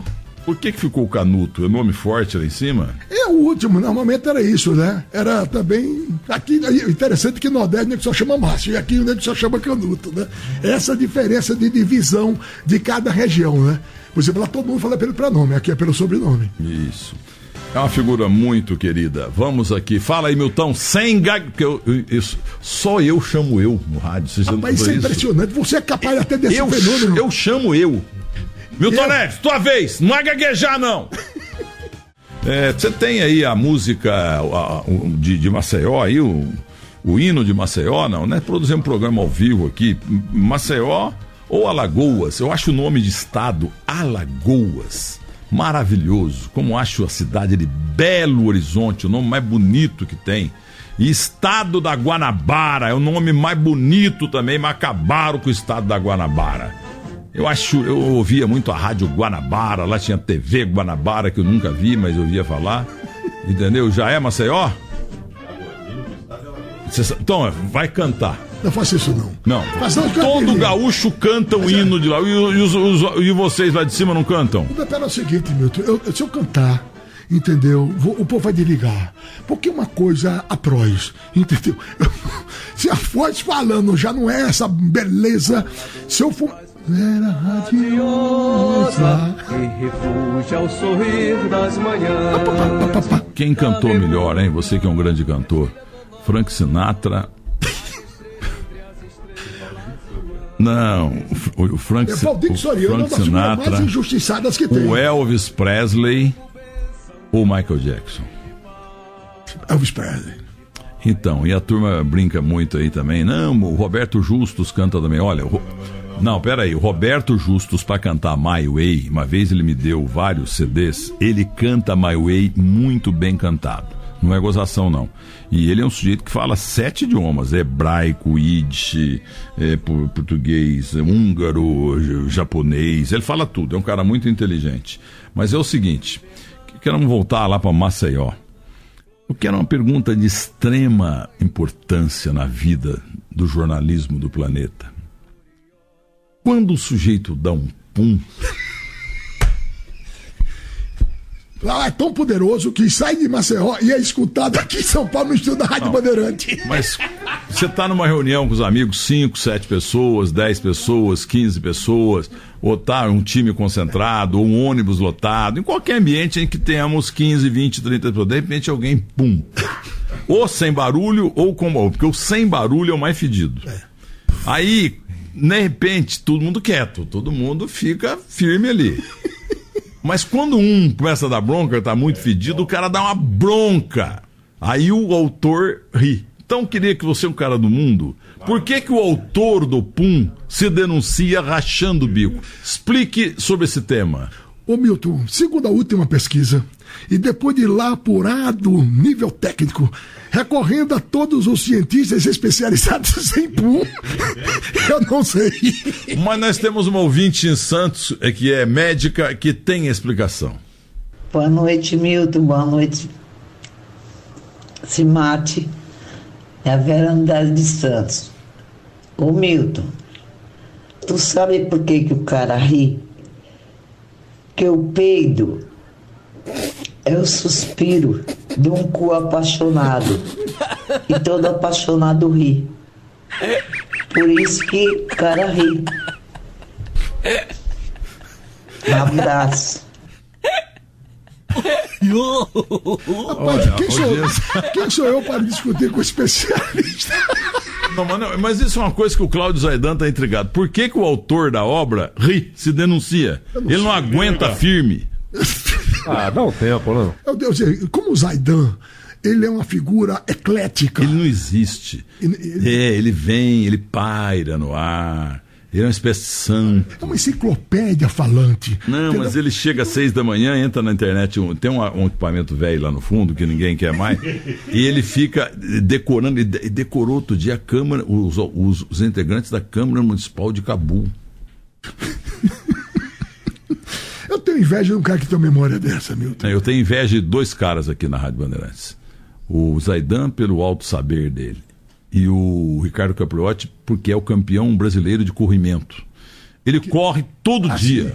E eu não corro nem da, da, do- da polícia. Mas você corre no dia a dia para manter esse programa em forma, para você ter também o seu faturamento invejado por tanta gente. Mas sofre. Você sabe que o único estímulo que eu tenho para continuar é esse. Qual é? É eu boto lá na internet a- o rabinho de um bezerro. Rabinho? Mas se um, um rabinho. Agora, por que de Se eu todo- mostrar o rebanho inteiro, o cara morre e perde a graça. Mas me diga uma coisa, por que a sua preferência pelo rabinho? É porque é pouquinho, né? Ô, Cafajeste, você que- querendo, eu mando meu pôr de renda pra você, não precisa pedir lá não. E aí morre logo. Ó, atenção, 11:52. O que, que tem agora, Guilherme Simati? Tem um áudio pro, pro nosso canuto aí, Milton. Então vamos ouvir. Foi no Nordeste, em Alagoas, em Ah, Maceió. Ah. E, e, e, e- volante, o microfone volante que trabalhou comigo naquela ocasião, de vez em quando eu o vejo aqui, tá gordo e careca, trabalhando na Globo ainda. E eu esqueci agora. o- Márcio, Márcio Canuto. Ah, mas é o- é o próprio, é o próprio. Foi Ele- meu volante lá. Então ele foi, ele, ele foi presidente da, da, da, da, da, da CESP de lá, ele, da, da Ah, foi, Associação é. dos Cronistas Esportivos de Alagoas. quando eu vejo o Márcio, eu estou vendo televisão, jornal e tal, ele aparece aí gritando, fazendo reportagem, bem ao estilo dele. Né, loucão maravilhoso. Eu falo que ele traiu o Lampião com a Maria Bonita, que foi ele que separou a Maria Bonita ali, porque ele é cangaceiro, né? Eu estive com ele em Nova York, o filho dele mora em Nova York. Se mais Canuto, a gente se acompanha muito aí pelas redes sociais, é um- é um cara maravilhoso. Ah, ele, ele já era, quando jovem, um sujeito muito. Ele foi me. Ele não vai se lembrar disso, evidentemente, mas ele foi me esperar no aeroporto, a minha mulher tinha ido comigo, depois fomos jantar juntos. Tivemos um belo convívio lá nessa oportunidade a que você se referiu. E ele tá carequinha, mas nesse tempo Ah, aí. careca e gordo. Ele usava um cabelo Black Power. Ah, pois e, é. E ele era parecidíssimo com o George Foreman. O grande, o grande pugilista. lutador. É, que perdeu, perdeu, perdeu pro, pro, pro nosso Cassius Clay, Cassius Marcellus Pois é. Clay, é, Mohamed Ali, numa das, um dos momentos mais emocionantes que eu tive na vida como torcedor, torcedor do Cassius Clay. Haroldo Fernandes, o homem da camisa 10. Haroldo Fernandes Da é Rádio. Tupi. E era loteria esportiva Tupi. E ele tem aquela que toca, que roda, que vai chegar. Ele tinha essa história do quê? Que era muito Isso, interessante, era um é. estilo próprio, né? O Haroldo Fernandes, inclusive, você lembrou. Primeiro eu continuo fã dele. Entendeu? Parece que ele está ecoando. Ele é um ouvido. advogado, ele é um advogado aposentado da prefeitura e é aposentado também como, como jornalista esportivo. Que época de ouro dos narradores esportivos, né? E ele transmitia meio desgueio, assim, porque tinha um problema no olho esquerdo, então eh, a turma chamava ele de galo cego. Então ele ficava. eh, eh, O Haroldo, você tá vendo, vendo o jogo errado? Aí ele falou, não, mas eu enxergo é meio destrabicamente pra lá mesmo. Ó, tem uma Loteria Esportiva Tupi. Haroldo Fernandes. Haroldo Fernandes, quando eu saí da Rádio, da Rádio Gazeta, fui para a Rádio Difusora, que foi uma encrenca lá danada, porque o governo, porque era a rádio do governo e a Rádio Gazeta chegou até a ameaçar romper por conta dessa história. A gente ia montar a super equipe difusora. E duas indicações do Haroldo Fernandes. Você não vai acreditar nessa história, mas é verdadeira. Ele disse, eu, eu vou, eu vou- aí foi pedir indicação. "Ó, Eu queria um locutores legais, que estejam começando, que estejam bem, né, mas que seja possível a contratação dele. Ele indicou o rapaz de Marília. magro, bigodudo, que não admitiu nem conversar porque ele tinha acabado de passar em educação física e tinha acertado o contrato já com outra rádio. Então, a gente tentou contratar e não conseguiu. Osmar Aparecido dos Santos. Depois ele ofereceu, ele indicou outro rapaz, que ficou muito meu amigo, inclusive num congresso lá em Maceió, jogamos bola junto. Era um locutor que não era ainda o titular da Rádio Vera Cruz do Rio de Janeiro. Então começamos a fazer negociações, negociações que foram atrapalhadas por outro narrador que disse que já tinha acertado e com isso desmotivou ou não deu a certeza de que ele poderia ir para Maceió. Ele deve dar, dar graças a Deus a isso, porque esse cara fantástico, genial, que não pôde ir para Maceió, hoje brilha na Bandeirantes. José Silvério. Ah, essa do Silvério eu não sabia. Pois é, foram duas indicações do Haroldo Fernandes. Eu acho que até o Zé O Silvério. Silvério, o Sil- o Silvério sempre foi fã do Haroldo. Pois é. E eu acho que, que, que fortaleceu, porque nós fizemos uma amizade rápida, mas muito forte, muito sólida, durante esse congresso em Alagoas. Fica mantendo contato. Então, por pouco, a Rádio Difusora, por pouco, não, por muito, não contratou o, Osmar, e por pouco não contrata o Zé Silvério, que na incerteza renovou com a Rádio Veracruz. E daí essa carreira ascendente, maravilhosa, é, que consagradora do Zé Silvério, que eu gosto muito, Zé. O meu caro maravilhoso colega alagoano, você pegou mesmo a Maria Bonita? Não. A Maria Bonita, se for Dona Líbia o nome dela, eu peguei. E se Deus quiser, Mas no meio, pegar- do, no meio do, mas, escuta, mas, escuta, mas no meio do arranha-gato lá não tinha nem um cobertor, não, um do, saco. do cactus para ralar a bunda, né?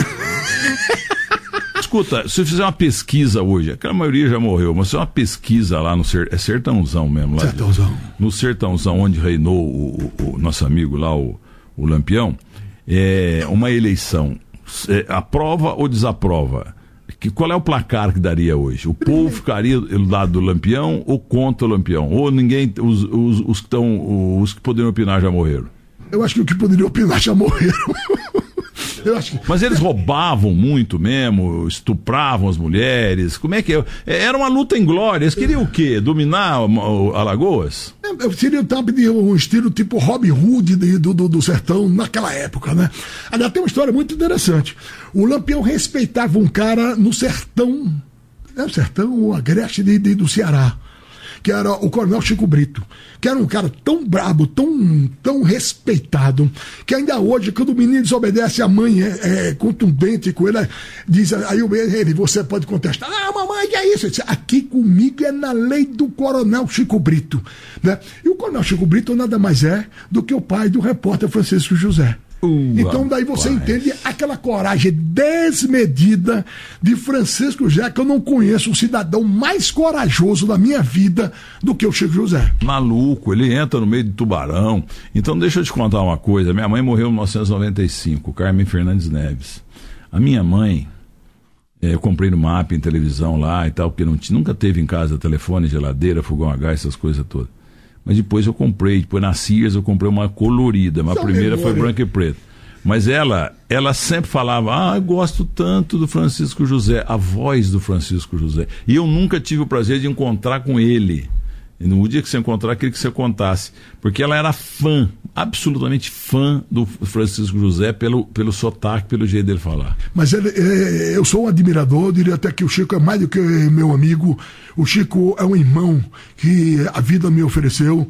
É a figura que eu tenho profunda admiração e tenho intimidade, assim, por entender e por ser correspondido. A gente é amigo desde o tempo de que ele era cronista e foi presidente, inclusive, da Abrace. Eu era cronista e era presidente da CDA e depois fui da diretoria dele. Foi na época depois, quer dizer, o Chico foi logo de sucedendo um cara que eu tenho um especial admiração, que é o Flávio Adalto. Aliás, graças a você, Flávio Adalto Ió... Flávio Iório. Adalto Iório Lopes, corintiano. você inclusive matou a saudade dele. Uma vez dessa eu tô volto, porque eu vou pra missa ouvindo você. Não sei se é para me livrar dos seus pecados ou então para abençoá-lo. E, e volto ouvindo você. E certa vez, mais de uma vez, você eh, repetia, eh, eh, colocava alguns lances anteriores e vinha Flávia Adalto. Ou uma vez como comentarista, outra vez atrás do gol. Era um pessoal espetacular. É porque um, ele não narrava Prêmio apenas- ESSO, Várias- Aliás, três. seu Jundiaí. Três prêmios. É. Três prêmios. E ele era um. Ele, ele se adaptou também ao rádio, que era uma coisa difícil. Um cara que veio de jornal se adaptou ao rádio, tinha ritmo, tinha informação, ele não dava apenas a reprodução do lance, como ele acrescentava alguma coisa, ou na parte técnica, ou na parte tática, ou na reação da torcida, ele tinha sempre algo a acrescentar na informação atrás do gol. Coloquei no meu Instagram uma foto que eu achei meio sem querer lá na minha bagunça na Paulista. É uma foto na casa do Zé Silvério, quando ele, ele morava aqui do lado do, do restaurante do Giovanni Bruno, perto do Detran. E eu tenho três filhos, um de 40, um de 38 e outro de 36. E o mais velho é o Rafael, de 40, que chegou do Rio ontem, dessa musicaiada aí que eu não gosto. Bom, aí é, eu tô com o Rafael no colo, tá o Gerson Canhotinha de Ouro, tá o Edemar Anuzek, tá o Cândido Garcia que tá no céu, e o Flávio Adalto também. É, Sérgio Barbalho. E, e ali eu ma- matei saudades ali, porque a foto, aquela foto eu não lembrava dela. O moleque agora tem 40, quase 41 anos e a foto tem 40 anos. O tempo passa, torcida brasileira. E sobre a minha mãe, queria saber o nome da tua mãe. Dona Eunice Acioli Canuto. A minha mulher é Lenice. Mas a minha mãe, quando eu comecei a comprar televisão no MAP, a prestação, depois na Sears, eu mandei a televisão para lá. E foi uma festa, porque no Moçambique tinha sete, oito televisões. E aí, eh, ela eh, terminava a novela, pessoas de idade, eh, assim até hoje, termina a novela, costuma ir dormir, né? Senhora de idade, 70, 80, 90 anos, vai dormir. Mas a minha mãe, antes de dormir, ela corujava todos os canais, Manchete, Bandeirantes, eh, todas, o Tupi, na época lá que a televisão chegou, Globo, etc e tal, para ver se tinha jogo. Se tinha jogo, ela ficava olhando se tinha um time de camisa branca. E camisa branca para ela era, era, podia ser a Ponte Preta, podia ser o São Paulo com a camisa branca, podia ser o Fluminense com a camisa, camisa branca, mas para ela time branco era o Santos. Entendeu? Não interessa. E ela ficava esperando até o fim do jogo. Se camisa branca ganhar, vai, vai ser bom pro Mirtim. Que ela queria o time de camisa branca. Emocionante, Milton. Aliás, sobre isso, tem uma coisa muito interessante. Está passando uma série de pequenos episódios narrados brilhantemente pelo Emicida, que é assim, Santos, é o time de branco e de preto. E ele vai narrando essa história, dessa relação da camisa branca com um time formado basicamente por preto, onde o, o, o, o Pepe, aliás, tem até do Fernando Galvão saiu um pequeno negócio aqui explicando que o Pepe era o cara pálido daquele time, né? Por exemplo, quem viu aquele time do Santos e quem viu aquele ataque arrasador. Time inteiro, Gilmar Lima, Mauro Domus, Ito Calvé, Dorval, Mengal, Coutinho, Pelé Pepe, nunca mais. E, exatamente. E eu vi esse time em 60 e poucos, lá, 65, espremido no alambrado, jogando contra o CRB. 0 a 0 no primeiro tempo. CRB, você fala como? CRB. Ah, tá. O CRB. Lá CRB. mas é mais CRB, né? O CRB. Olha o Camargo jogou lá. Jogou. Foi meu amigo. Meu amigo, João Camargo tem aquela famosa história do João Saldanha, é. que era Brasil e Paraguai. O pessoal do Paraguai não deixou a seleção brasileira dormir no dia da, da, da eliminatória lá em Assunção. O João Saldanha chegou e disse: Entre você, João Joel, primeira bola, você já mostra quem vai mandar. Aí colocou a seleção brasileira uma hora antes do jogo, você sabe dessa história? Porque aí gastou todo o estoque que a torcida tinha para jogar coisa, de jogar uh, urina, de jogar tudo, papel, jogar copo, jogar tudo. Ele gastou a energia da torcida, botou o time. Primeira bola, João Camargo bota o atacante do, do, do Paraguai para ir beijar o alambrado. E a partir daí o Brasil começou a mandar no jogo. João Saldanha falava. João que... Saldanha falava que o João Camargo foi o maior quarto zagueiro que ele viu na vida. O apelido dele era açucareiro, porque ele jogava com os braços assim, é ó, como se fosse, sabe? E, e ele terminou no pior, coitado. Ele vendeu a taça de campeão do mundo, ele era com todo respeito, qualquer profissão é, digna como outra qualquer, devidamente remunerada, né? Mas ele era estivador no Posto de Santos, um campeão do mundo, sabe? Mas ele era um cara muito fechado, sabe? Mas falando de novo da tua mãe, quando que pintou televisão na tua casa lá em Maceió?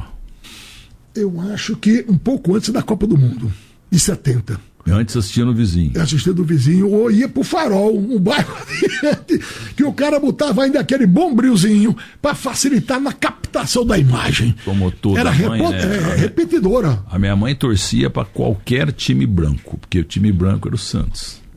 E se o time branco ganhar, é bom pro Mirtinho. Pois é, nesse primeiro amistoso que me fascinou pelo Santos, o, foi 0 a 0 no primeiro tempo. No, quando começou o segundo, um jogador chamado Zé Luiz, que era um cara interessante, porque ele era um, um gentleman. Ele era, inclusive, superintendente do banco, não era nem gerente, era superintendente do banco, mas era de uma violência no jogo. Ele deu uma cacetada, aí a partir daí vamos jogar. O Santos, que foi 0 a 0 no primeiro tempo, foi 6 a 0 porque teve pena. Dois gols de Pelé, dois gols de Coutinho. Eu não sei, um de Toninho, eu não me recordo se o outro foi de Abel que entrou no lugar do Pepe ou Pepe que entrou no lugar do Abel. Esse era o time do Santos, um time fascinante, um time hipnótico para o torcedor. Depois vi o Santos várias vezes e tive a aventura, a bênção de cobrir mesmo pela Gazeta de Lagoas as eliminatórias de 69, onde você mostra o que é a diferença daquela época para cá, porque eu entendo porque você é saudosista. Eu também me incorporo a esse time titular das pessoas que têm saudade em algum momento. Por exemplo, terminava o treino da seleção brasileira, eu estou falando de Gerson, estou falando de Rivelino, estou falando de Tostão, estou falando de Jairzinho, estou falando desse povo todo, de, de, desse elenco extraordinário. Terminava o treino, a gente batia papo com os jogadores, entrevistas eram depois do, do treino. Não tinha nenhum, nenhum limite, não tinha nada. Hoje em dia, um jogador qualquer, hoje você fazer uma entrevista, ele tem que escolher as perguntas, você tem que pedir licença ao bagente. Assessores que As... desassessoram o futebol. Exatamente muitas vezes o cara não é aquilo que parece e o assessor transforma uma figura quase que inexpugnável. Não, tem alguns. Por exemplo, se, se o William Bonner, da, da Globo, onde você saiu, ou Ineg, o nosso aqui, de repente a Bandeirantes e a Globo convidam um jogador X de um time para fazer a bancada, que é a glória. É. Você sentar ali na bancada da Band. Você sentar na, na, na, na bancada do Jornal Nacional. Entendeu? E você convida o jogador. O jogador tem um, um assessor. Tem uns aí, tem uns ótimos e tem um, um, ou outro horrorosos.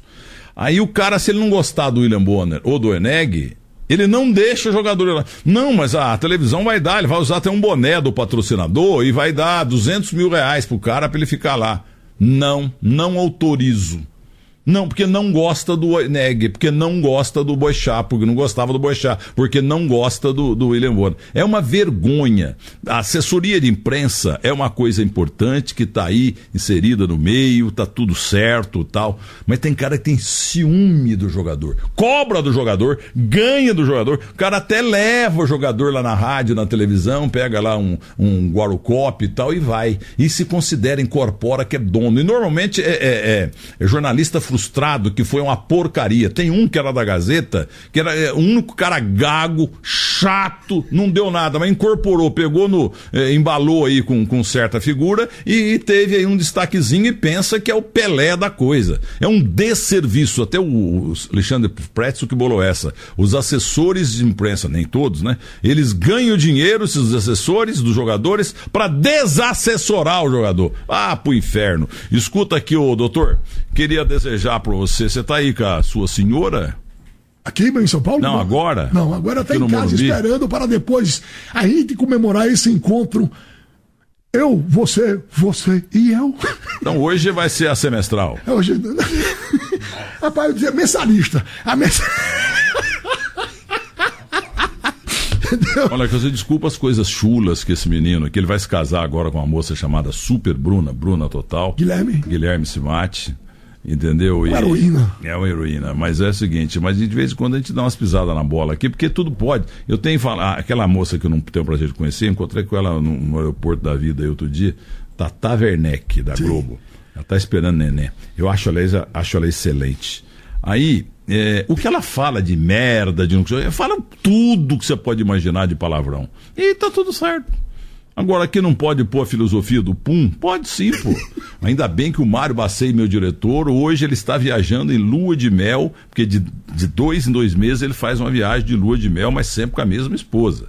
Já faz 30 anos, você está na Foz do Iguaçu. Ele com é um, neto, neto é um tá maratonista de lua de mel, é isso? É, maratonista de lua de mel, Mário, Mário Bacei. Que fúlego. É, ele não. Que ele, bolso. Ele não gosta não é só fôlego, não, que bolso também, né? Mas, o, o, o Márcio Canuto, que prazer, viu? Prazer foi meu, Vitão. É, eu só assisti nessa, porque eu liguei, sabe? Porque eu tava lá tomando vinho sozinho, porque eu não aguento. Porque eu sou monoglota, não é? Como é que chama lá? Como é que chama lá, Teus Unidos? Starbucks? É isso? Starbucks? É, Starbucks. Então vai lá, as menininhas querem. quero lotado, neve caindo, frio desgraçado, lotado. E as menininhas põem o dedinho, eu quero esse doce aqui. Aí a, a mala da Nora, ah não, deixa eu ver quantos. Ah, tem 10 calorias a mais. Aí, então quero esse. Ah, essa tem 5 calorias a mais. Do permitido pelo médico.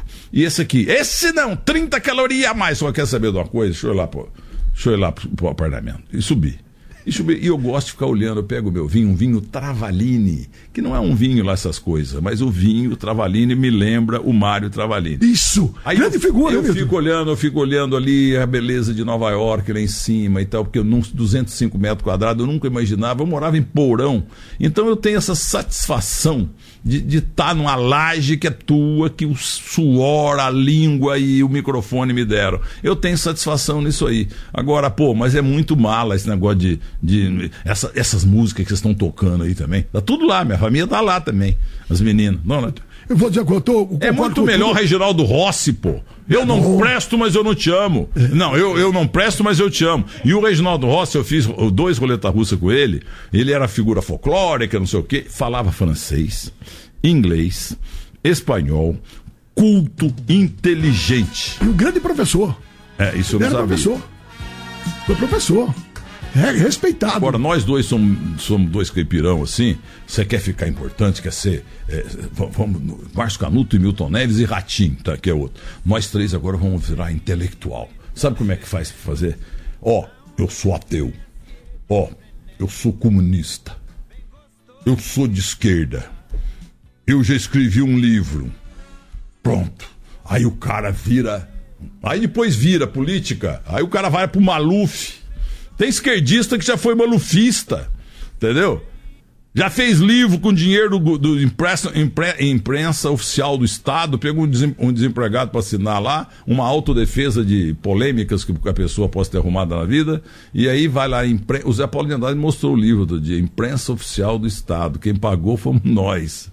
E o cara que assinou lá sem ter escrito nada, ele, eh, o nosso amigo arrumou, um, nossa amiga, não sei bem, eh, arrumou emprego o desempregado com pires alheio num veículo, num jornal, coisa, uma revista, de um amigo do amigo. Aliás, esse negócio do amigo do amigo, pu- puta que pariu, esse negócio de am- amigo do amigo. Hoje tá difícil, hein? Hoje a coisa tá, feia. Um grande Hoje. rapaz. Hoje virou programa escatológico. Não, e esse aqui? Sa- Sabe como é que. O, o, o Tesonildo? Ih, lá vem. Ele é, ele é tesonildo porque ele, ele é insaciável, ele quer entrevistar 300 pessoas em, em uma hora. Entendeu? E ele, outro dia, eu errei, né? Eu falei assim, ô. Tesonildo, vem cá, vem cá, vem cá. Ô, Vaginildo, vem cá. Mas de teve o pior, né? É que a idade chega e a gente fica velho, né? Mas você, você tem uma memória prodigiosa. Viu? Zé. Então, E competição. agora tá se revelando também um boca suja. Tá- você tá é um boca suja. Tá uma competição agora entre Milton Neves, olha que pretensão, entre Milton Neves e Silvio Santos, entendeu? Até porque o talento dos dois é na- tá na base do meio a meio, 99,5 para ele, meio para mim. Só que eles estão falando aí para ver quem é que fala mais bobagem. Pra ver quem faz mais caspa, quem dá mais paia no ar aí. Não, mas pelo que eu tô vendo, ele ganha de mim nisso também, viu? Mas não ganha de 99 a meio em bobagem, não. Ele ganha na base dos 60 a 40. Porque, pô, tem uma moça trabalha comigo, a, a- a La- Larissa Lovertal. Moça linda, educada, gente boa, casada, mas ela é uma beleza, ela é uma delícia, pô. Eu não sou cego. Aí eu pego e viro pra ela assim. Material. Porque lemos a minha assim. Quando a mulher é muito bonita, a turma fala. Material. Hoje é assédio. É, é, é. Ô, doutor, briga- põe aplausos pra ele aí. Eita! Aplausos frios aí. Entendeu? Você vai deixar aí o teu pé, o teu, teu CEP, o teu endereço, que a Rafarilo vai mandar um monte de coisa pra você. Obrigadão, meu filho. É o pezão. É o- bom. Vou mandar até pro meu irmão que é o pezão. E ó, e vota em mim no prêmio Comunique-se. Comunique-se como você. Eu é tô candidato em três coisas, eu preciso ganhar pelo menos um, porque senão eu vou ficar com cara de tacho no dia Não, lá. você jamais, Milton. Mas é uma vergonha que tá acontecendo. Esse Mauro, eu não suporto esse Mauro Betti. Ele foi na, na, na- ele foi em, em- em Moscou pedir lá pro cara que elegeu o Trump pra eleger ele aqui também. Mas ele também tem talento, viu? É, Não, não tem não. Um cara que usa. Ou você é careca e não usa peruca. O jeito que usa peruca não, não pode ganhar prêmio nenhum. Eu isso. nunca gostei desse cara. Eu exigi do Mário Bacei demitir esse cara daqui. Mauro, eu gosto de você, viu, Mauro, também. E outro dia foi tirar foto com. Claro, não tinha morrido ainda. O Coutinho, Pepe e Dorval e, e- e o Ramos Delgado. Um penetra. Um cara palmeirense chato vai se meter lá no Santos, pô. Ô, saco! Ele foi absorver exatamente a qualidade daquele povo. Não, ele, ele, ele, ele, trabalha dopado. Que isso? Doping capilar. Que é peruca. Grande! Olha, mas juntar dois bobão nós aqui, nós vamos até amanhã, hein? hein? Gente, eu quero dizer que foi um prazer imenso, maravilhoso. Como diria, vou, utilizando o- a verborragia agora do Milton, foi um prazer quase sexual, porque foi, foi Eu acho que maravilhoso. você tá tão animado que você vai dar a tua anual hoje. Vou sair daqui entusiasmado. Ó, vou dar uma receita pra você. Eu sou o doutor Osmar de Oliveira. Compre Solevari. Solevário, o que é que ele Da faz? EMS lá de Campinas. Solevari levantou até o Paulo Morsa, que tinha morrido há 25 anos já. Solevari. Solevari, que é o bom. Atenção, necessitados. Fábio Piperno tinha encerrado a carreira. Agora comprou 13 caixas de, de Solevari. Tá, agora virou marinheiro. Ele tá sempre perto das âncoras. Um abraço pro nosso, aplausos pro nosso homem aí. Obrigado, povo! Adorei! Felicidade! Cadê o sanduíche? Eu vou te dar sanduíche no Mortadela Brasil, você me dá um do McDonald's. Giga deste. Viu? Giga, é, é um, é um almoço, viu? Viu? É um almoço. Vou agora, aliás. Eu bota a. McDonald's aqui, na- aqui comigo na Bandeirantes, porque lá na Globo ninguém vê. Que é isso? Intervalo. Um abraço, meu povo!